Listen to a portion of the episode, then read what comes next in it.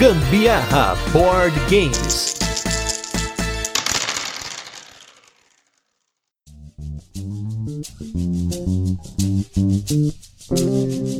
Fala galera, beleza? Aqui quem fala é a Carol Guzmão e não terá Gustavo Lopes. Vim sozinha aqui apresentar para vocês hoje o Gambiarra Board Games a respeito aí de um episódio especial que a gente optou por fazer, que é o Dia Internacional das Mulheres para falar aí sobre a minha perspectiva como jogadora e criadora de conteúdo sobre board games. Já para começar esse cast com um pedido para vocês que, se por acaso alguém aí conhecer alguma jogadora, alguma entusiasta nos jogos de tabuleiro, por favor, convide-as para ouvir aí o nosso cast, porque realmente a nossa estatística por gênero tá bem desbalanceada. Por exemplo, no nosso Instagram do Gambiarra a gente só tem 20% mulheres né? O nosso público só de 20% são mulheres. Os outros 80 são os XY. Enquanto aí que dentre os nossos ouvintes do Spotify, só 8% são mulheres. Então, o restinho que tá aí, só os 92% são os meninos, os homens. Então, bora mudar um pouco esse perfil, minha gente. Vamos deixar uns 50% para cada, né? Porque a mulherada precisa se inserir ainda mais nesse meio de board games. Mas vocês,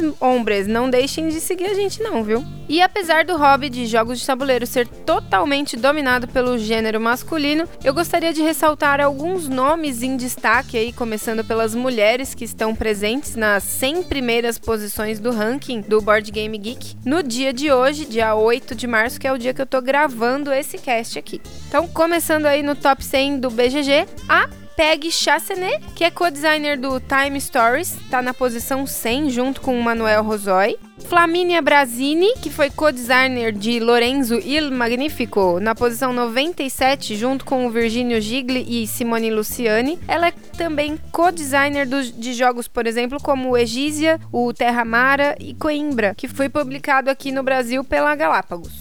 A Suzanne Goldberg, que foi co-designer do jogo Sherlock Holmes Consulting Detective The Thames Murders and Other Cases, na posição 80, junto com Raymond Edwards e Gary Grade, que foram designers que nós não encontramos tantas informações por aí. A Nick Valens, co-designer de Eldritch Horror, na posição 63, junto com Corey Konitska e designer do Mansion of Madness Second Edition, na posição 30. E por fim, a Elizabeth Hargrave que foi designer de um dos jogos que está recebendo aí um grande destaque, o Wingspan, na 22ª posição, que inclusive esgotou por conta do nosso próximo tópico, que vou falar daqui a pouco, mas aí voltou para as lojas agora recentemente.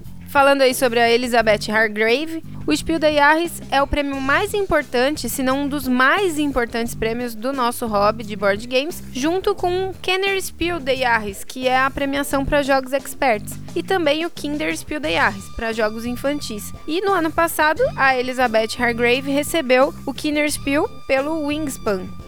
Voltando na linha do tempo, nós temos também a Mary Ford, junto com Wilfred Ford, que receberam o Kinderspiel des Jahres 2019 por Valley of the Vikings. A Lena Burkhardt, junto com Gunther Burkhardt, que receberam o Kinderspiel des Jahres 2018 pelo jogo Dragon Brief. A Inca Brand, junto com Marcus Brand, que tem três prêmios aí na prateleira, o Kinderspiel 2017 pelo jogo Exit the Game e o Kennerspiel de 2012 pelo Village, além do Kinderspiel 2013 por The Enchanted Tower.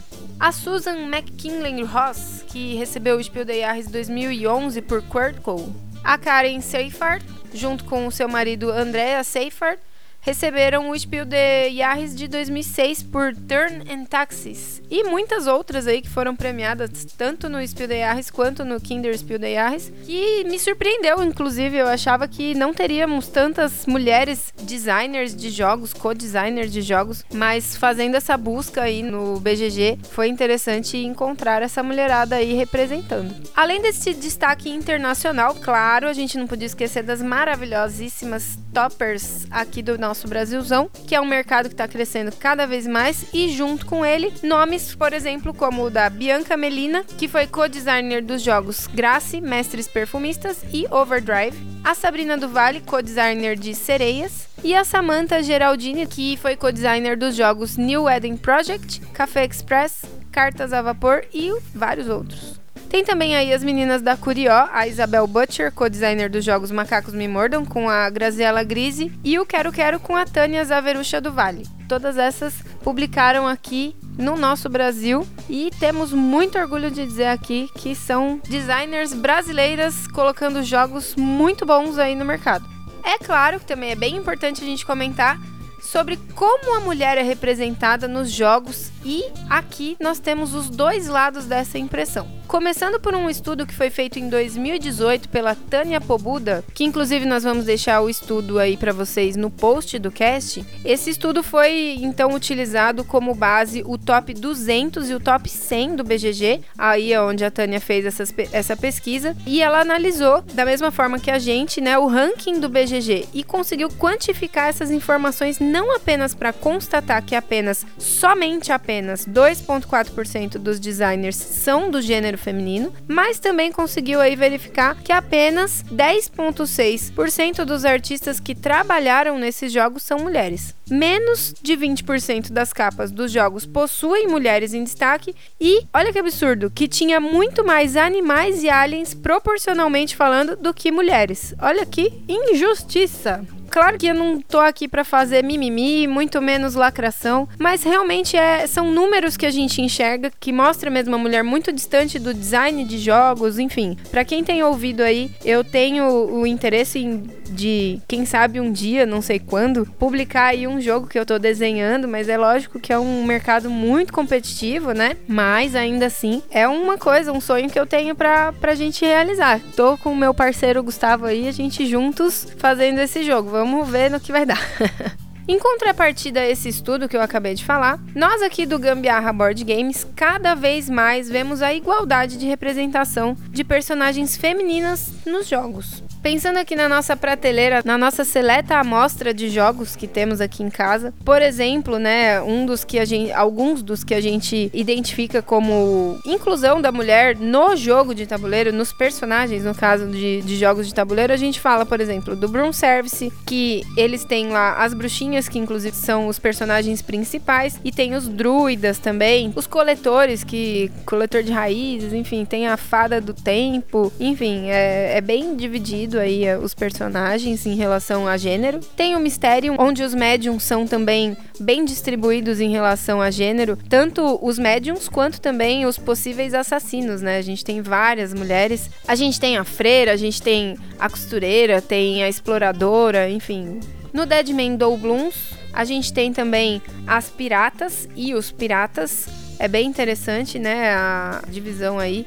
No Elder Sign a gente tem também os investigadores, que são bem divididos em relação a gênero. No Zombicide a gente tem personagens femininas com skills proporcionais, assim como homens com skills proporcionais. Inclusive, uma das minhas preferidas, ela é patinadora, ela é top, muito bom para matar zumbis que estão a longa distância com ela. Eu adoro pegar ela junto com a serra elétrica, que inclusive é o personagem desenhado. A miniaturinha ali já vem, é a patinadora com a serrinha elétrica na mão e é a melhor combinação. Ela anda rápido e mata a porradaria de, de zumbis. No Sobrevivência na Amazônia é bem legal também porque tem a miniatura do sexo masculino e a miniatura do sexo feminino, como vocês já devem ter ouvido eu falando nas jogatinas da semana que a gente apresenta. Quando a gente vai falar sobre os jogos que a gente jogou na semana, um deles foi o Sobrevivência na Amazônia. A gente já falou para quem ouve aí, quem é assíduo no Gambiarra, talvez tenha ouvido eu falar sobre isso. Vai ter efeitos que vão ser muito mais interessantes para homem quando você opta por jogar com o, personagem do sexo masculino ou quando joga com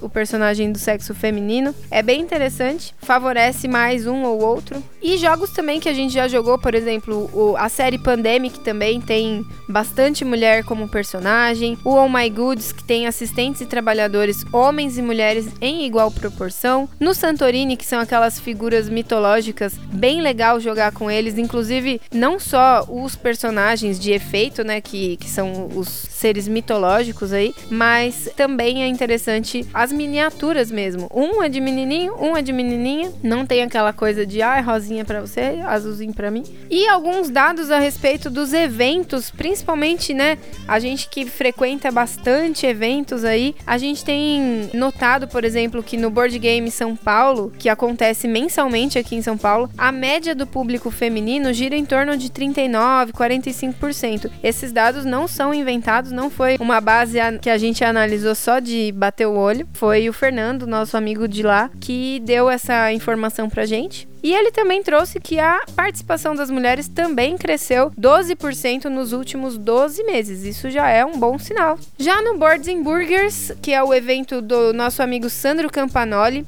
a média de público feminino é 35%. E os números também estão aumentando a cada evento, principalmente aí pensando que os eventos que eles estão desenhando, né, estão se tornando cada vez mais um ambiente mais família, mais amigável, né? E e também, apesar dos eventos geralmente irem até por volta de umas 3 horas da manhã, do meio-dia até umas 3 da manhã, é um evento seguro, né? Não que Claro, a gente precisa ficar só neura de negócio de segurança, ai, porque as mulheres são o sexo frágil. Não por isso, mas realmente, até mesmo para a gente poder atrair um público mais jovem, é importante a gente ter esse ambiente seguro. Então, minha gente, eu deixo aqui como encerramento que se você por acaso tem uma coleguinha, um coleguinha, enfim, não só falando das mulheres agora, mas pessoas que gostariam de ser inseridas no hobby, eu acho que é bem interessante se vocês puderem chamar essa turminha para ouvir um pouquinho do nosso podcast. Convide a mulherada para jogar, minha gente. Jogar sempre é muito importante para a cabeça, ajuda a gente a, a raciocinar melhor. Mulherada na TPM, bora jogar.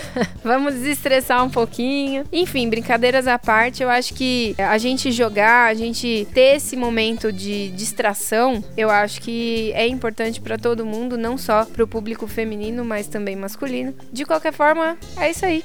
Bora jogar, minha gente. Eu espero que vocês tenham curtido esse cast onde só eu falei, falei, falei, falei. E a gente se vê em breve. Quinta-feira tô aí de novo. Falou, até mais.